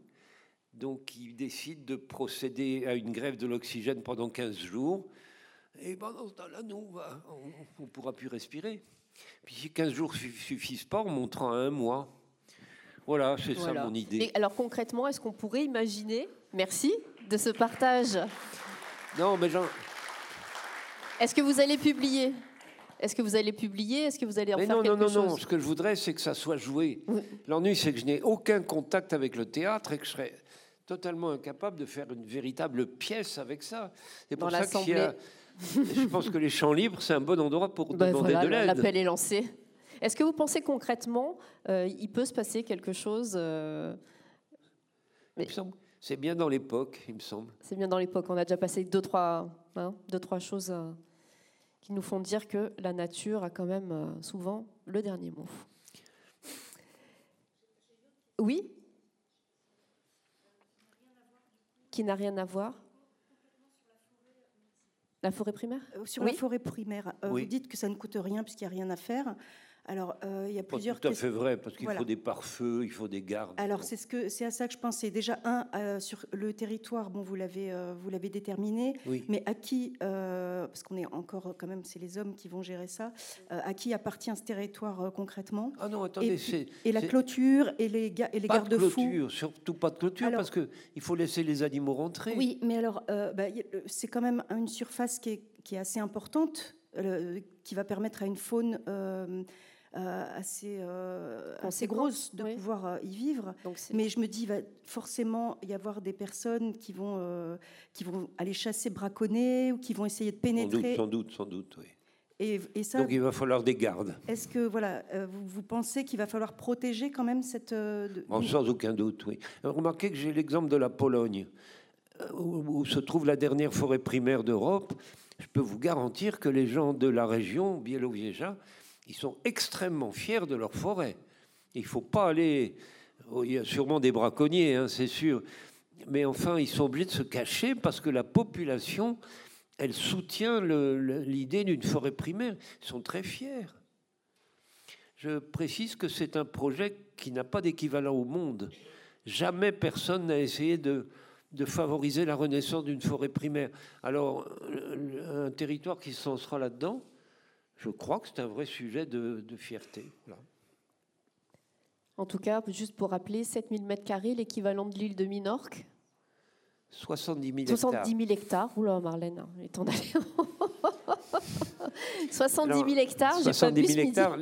Il y a beaucoup d'écologistes qui me disent mais c'est gigantesque, c'est monstrueux. Mais non, pas du tout. Ça veut simplement dire que les terrains que l'on que l'on accordait jusqu'à présent à l'écologie, c'était beaucoup trop petit. Mhm. Et ça ne peut pas marcher. 70 000 hectares, ça marche, on le sait, parce que la forêt primaire de Pologne, elle a 70 000 hectares. Et donc, toute la grande faune est en équilibre. Il y a deux meutes de loups là-dedans qui se, se- ils font en sorte qu'il n'y ait pas d'excès de, de chevreuils et de daims et de cerfs qui bouffent les plantules. Il n'y a pas non plus un excès de sangliers qui viennent détruire les, les récoltes avoisinantes. C'est, le principe même, c'est l'équilibre.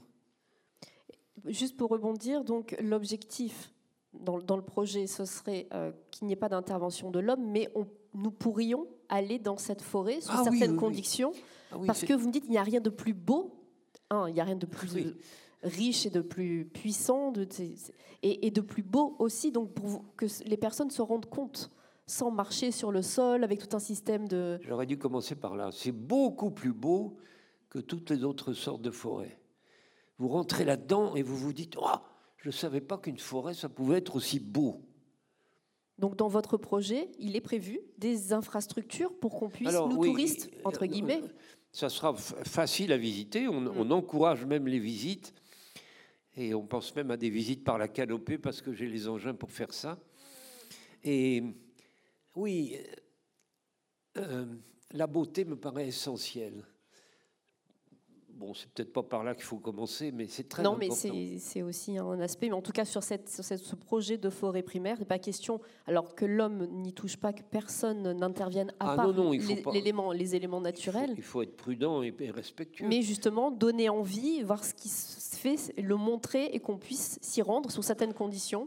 J'ai un collègue américain qui est forestier dans le Colorado et qui m'a dit la forêt primaire est à la forêt secondaire ce que le Grand Canyon du Colorado est à un égout. Comme ça, hein, on a la bonne. euh, C'est dur, c'est très C'est américain. dur, mais. Mais je comprends ce qu'il veut dire. Mhm. C'est-à-dire tous les grands arbres ont été euh, ont disparu puisqu'ils ont été exploités et tous les grands animaux ont été tués à cause de la chasse. Donc ce qui reste, c'est- c'est pas le plus intéressant. Est-ce qu'on a répondu à votre question? Oui.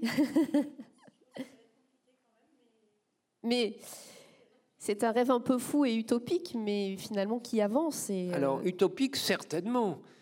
Parce que, comme il va falloir sept ou huit siècles, on ne peut pas savoir quel sera, qu'est-ce qui se passera dans sept siècles. Est-ce qu'il y aura encore l'Europe? Est-ce qu'il y aura encore la France? Même, on n'en sait rien. Mais ce n'est pas une raison pour ne pas essayer. Non, utopique, ça, je le revendique. D'ailleurs, j'ai une, op- une opinion personnelle sur l'utopie. Je pense que ceux qui n'ont pas un brin d'utopie dans la tête, ils feront jamais rien d'intéressant. ils ne feront que de surplace. Mais, mais, mais, mais que ça soit fou, non, je ne suis pas d'accord. C'est le rêve qui est fou, peut-être un peu. Alors, ce qui est vraiment fou, c'est de s'imaginer qu'on va s'en sortir en continuant comme, Comme nous ça. faisons jusqu'à présent. Ça, alors. Une question au fond. Je regarde l'heure parce que le Oui. temps tourne. Oui, bonjour. Bonjour. Euh, on entend beaucoup parler de la méthode Miyawaki depuis quelque temps et je me demandais ce que vous pensiez de cette méthode et si l'adaptation de cette méthode à notre territoire pourrait s'avérer être efficace dans des projets de boisement ou de restauration de haies bocagères. Alors, j'ai beaucoup de sympathie pour les, réalisations de Miyawaki.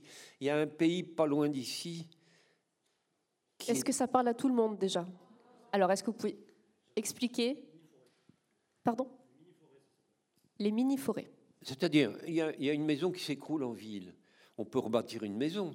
Il y a une autre solution, c'est de mettre une forêt de Miyawaki à cet endroit-là, en arrangeant un peu le sol. Et les gens du quartier sont enchantés. D'abord, ça leur fait une vue, et puis de, de- de la vie, et puis avec un peu de chance, ils auront des écureuils et des papillons, etc. Non, c'est très bien. Alors, qu'est-ce que vous pensez justement? Est-ce que c'est adapté pour nos territoires? Est-ce que ça pourrait Il y a Euh, un pays qui a fait la démonstration, c'est les Pays-Bas. Il y a des, à Amsterdam, par exemple, il y a des forêts de Miyawaki un peu partout. Et les gens sont très contents. Moi, je suis pour. Attendez, il y a une seule restriction, c'est que ce n'est pas une forêt. On ne devrait pas utiliser ce mot, parce que c'est planté. Et puis, ça n'a aucun avenir. Vous comprenez que ça ne peut pas devenir ancien. C'est tout petit et très serré. Alors, ça rend service et ça fait du bien aux gens du quartier, ce qui est déjà énorme. Îlot de fraîcheur, oui. Donc plutôt favorable, mais bon, au long terme. Euh, c'est vraiment un truc urbain à toute petite échelle. Voilà. Mais qui fait du, qui fait du bien. Est-ce que la réponse vous convient, mademoiselle, madame? Pardon? C'est semé. C'est pas spontané en fait. Ce qu'on voulait dire, c'est que que ce soit semé ou planté, ça n'est pas euh, naturel. C'est pas, ça vient pas du sol directement. Si la forêt n'est pas plantée, mais semée. Ah, il m'a semblé en voir des plantés. Alors attendez, il y a une énorme différence entre les deux. oui, voilà, c'est bien la question. Si vous achetez un petit plant de 80 cm ou 1 mètre, pour pouvoir le transporter, ses racines horizontales sont coupées. Et l'arbre ne s'en remet jamais. C'est comme ça. Alors, faites cette expérience. Elle a été faite dans beaucoup de pays dans les, dans les dernières années. Vous plantez, comme je viens de le dire, et à côté, vous semez une graine de la même espèce. Évidemment, semer, ça n'a aucun avenir parce que, euh, politique, si je puis dire, parce que ça ne se voit pas. On va dire, mais qu'est-ce que tu as fait avec notre fric? On voit rien. Mais revenez dix ans après, et le la plante semée, elle sera trois fois plus haute que la plante plantée. Voilà. D'ailleurs, où est-ce qu'on voit les plus beaux arbres? C'est en forêt. Ils n'ont pas été plantés. Ils n'ont pas été semés non plus, d'ailleurs. Disons qu'ils se sont semés eux-mêmes. Et c'est comme ça qu'on a les plus beaux arbres. Voilà. Merci. Y a-t-il une autre question? Oui. Alors, on va essayer. De... Oui, madame. Et après, on va poursuivre là-haut. Le temps tourne, tourne, tourne. J'espère que tout le monde va pouvoir passer. bonjour. Bonjour. Je voudrais tenter une question personnelle. Si à vous de décider si vous voulez répondre. Vous avez beaucoup parlé de l'école primaire. D'ailleurs, vous visitez une école euh, bientôt. Euh, quelle a été votre propre expérience de l'école primaire? Et est-ce qu'il y a quelqu'un au cours de votre scolarité en primaire ou au collège qui a déterminé votre amour pour le végétal? Est-ce que ça s'est joué à ce moment-là? Mais attendez, j'ai eu la chance d'avoir ça à l'école, moi. Pourtant, ce n'était pas une bonne période, c'était pendant la guerre, et on avait régulièrement des alertes, et on se réfugiait dans la cave, etc. C'était pas commode. N'empêche qu'il nous faisait germer des lentilles, et qui nous montrait des plantes et des animaux. J'ai gardé des dessins de cette époque-là on avait, on avait une démonstration de la biodiversité. Je crois que ça a totalement disparu. On m'a dit que SVT, sciences de la vie et de la mm. terre, c'est plus obligatoire, c'est en option. Et il n'y en a pas beaucoup qui choisissent cette option-là. Mm-hmm.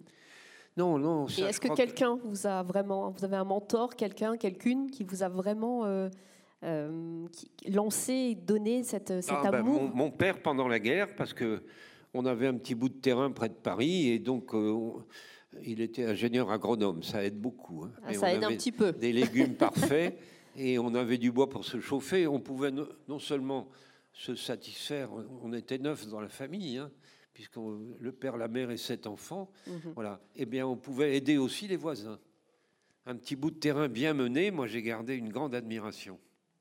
Voilà pour l'explication. En sachant qu'il me semble qu'au départ, euh, c'était les animaux. Vous étiez plus tombé en amour, sur, euh, vous étiez intéressé, vous étiez intéressé par les animaux, et puis après vous avez basculé sur les ah, végétaux. Mon, père, il élevait des animaux, ça nous a permis de manger de la viande pendant la guerre, ce qui était tout de même assez rare. Hein. Mhm. Merci pour ce partage. Une autre question, Madame, Monsieur, Madame? Oula, on fait nocturne, Astrid, on fait comment?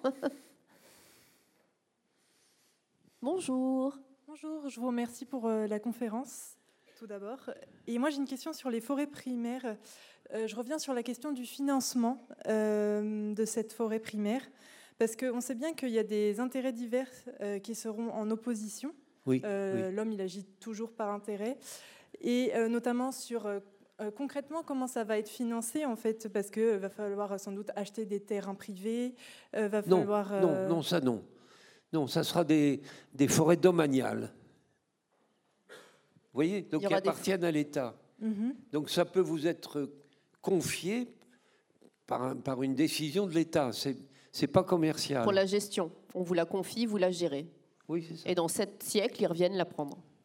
Et, par, mais par conséquent, ma question vaut toujours, c'est-à-dire qu'il y aura une protection euh, quand même, je pense, euh, juridique ou euh, enfin, en fait il y a quand même la question du financement. Enfin oui concrètement ça va pas nous demander d'efforts. Il n'y aura pas de travail à l'intérieur même pardon de la forêt. Mais tout autour il y a quand même besoin d'argent. Et donc oui vous avez raison. c'est juste la question du financement euh, je, qui, qui, comment, comment ça peut se passer Concrètement, en fait, je me dis, c'est un projet tellement euh, intéressant et euh, enfin insolite euh, qui, qui, a lieu sur le long terme. Est-ce que ça est, cette question-là, qui est une question concrète et qui, peut, qui peut vraiment faire blocage aussi, a été réfléchie Non, ça va pas faire blocage. J'ai dans la tête la forêt polonaise, la dernière forêt primaire d'Europe. Ça attire des milliers de gens tout le temps, toute l'année, et des gens du monde entier. Et quant aux scientifiques, ils ont là-bas des laboratoires, mais ils vont être beaucoup plus nombreux dans notre projet parce que en Pologne, quand ils sont arrivés, les scientifiques, la forêt primaire existait déjà. Là, on va pouvoir assister à la transformation d'une forêt secondaire en une forêt primaire. Non, mais vous avez raison, il va falloir un budget. Mais ça rapporte beaucoup d'argent. On peut générer de l'argent en faisant visiter, par exemple, un tourisme éco ou non? Ouais, enfin, laissez-moi vous raconter une expérience très récente qui vient de Suisse. Ils prennent un carré de 10 hectares, de très belles forêts, ce qu'ils ont de mieux, et ils la font visiter. Et ça, c'est chaque année. Ils reprennent un carré équivalent de 10 hectares et ils l'exploitent. Alors évidemment, au début, ça fait un bon paquet d'argent. Mais après, c'est fini pendant 60 ans. Parce qu'il faut si on veut réexploiter, il faut faire repousser les arbres. Alors finalement, on s'aperçoit que dans le contexte actuel, il est plus rentable d'avoir des forêts qu'on visite que des forêts qu'on exploite. Merci. Une autre question Monsieur, ça fait un moment qu'il lève la main. La dernière, va faire beaucoup de frustrés. Mais après, une séance de dédicace après, hein, je vous rassure. Si le monsieur du milieu avec une barbe, voilà.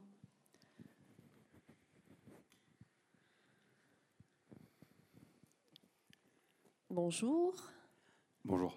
Merci, merci beaucoup. C'était passionnant. Euh, je, est-ce qu'on, je suis un peu frustré parce que, en tant qu'être humain, vous dites que l'humanité a fait du mal euh, à la, à la végétation. Est-ce que ça serait pas plus juste de dire que c'est l'industrie, les industriels? Si on enlève l'industrie, bah comme quand il y a eu le Covid et que les industries se sont arrêtées, la nature a repris ses droits, mais l'activité humaine des petites personnes comme nous a continué. Euh, c'est une vraie question Est-ce que c'est vraiment l'humanité le problème, ou est-ce que, alors moi je le pense, mais je peux me tromper, c'est pas plutôt les industriels? Si, mais attendez, on va pas commencer à faire une distinction. On a tous besoin de bois. Moi, je suis sur un parquet en bois là. Le bois, on en a toujours besoin. On en aura toujours besoin. Donc on ne peut pas non plus supprimer l'activité industrielle et commerciale concernant le bois. Il y a une solution pour ça, c'est des plantations. On en a déjà beaucoup en France, presque un peu trop. Des plantations, ce n'est pas des forêts, c'est des plantations, c'est de l'agriculture. Hmm. Mais là, on parle de la responsabilité humaine, finalement, sur, le, sur notre environnement. C'est entièrement de la, responsabilité humaine. Bon, vous allez rester avec votre frustration, mais... Je ne sais pas si j'ai bien répondu à votre question. Ben, est-ce que ce sont les industriels ou... Euh, non, mais on ne peut pas... On peut pas jeter la, pierre sur une certaine... On ne peut pas attaquer l'industrie puisqu'on aura toujours besoin de bois. Mm. Et oui, voilà, de faire des choses beaucoup plus... Ben, c'est les changements de, paradigme et puis de, façon de, de process d'échelle. Vous, avez raison. Il y a une chose qui me choque terriblement en ce moment, c'est les exploitations de bois qu'on envoie vers la Chine. Mm. Parce qu'en Chine, ils n'ont plus de forêt. Donc, un gros débouché, c'est d'envoyer du bois en Chine. Ça, c'est pas bien. J'ai rien contre les Chinois, mais il ne faut pas faire comme ça. Il ne faut pas détruire nos forêts d'Europe pour alimenter l'Asie en, bois. en tout cas, de, faire des, de, tenter de mener une vie en conscience avec des changements de, de, de, faire et, euh, au collectif, au niveau collectif, il me semble. nous allons devoir nous, nous quitter arrêter cette discussion. Merci énormément. Peut-être une dernière information, c'est que vous êtes en train d'écrire un bouquin et que si tout va bien, début 2024, nous aurons le plaisir de vous lire. Dites-nous juste en deux mots un ouvrage consacré à... Je vous donne, donne simplement le titre, La beauté du vivant. Voilà, La beauté du vivant, début 2024 de Francis Salé.